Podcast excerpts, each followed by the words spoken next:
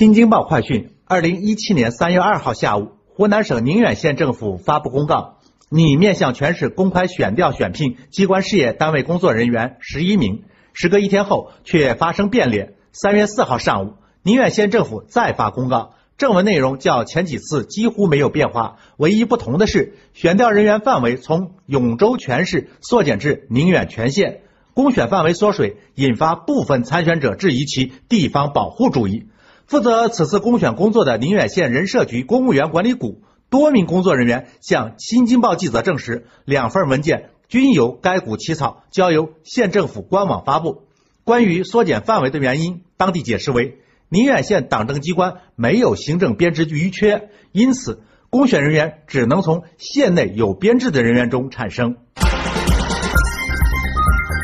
山峰说：“县上叫，县扎耳朵眼儿。”这门亲事还要得吗？当地在研究选调方案时，有关领导不应该事先了解一下本地的行政编制情况吗？就算是领导疏忽大意了，做具体工作的人社部门不应该是主动提供这方面的信息吗？等到向社会公开发布告示了，却发现本县没有空余编制，不得不朝令夕改。这对于一级县政府的形象来说，这不是笑话，是灾祸；这对于当事人来说，这不是失误，是事故。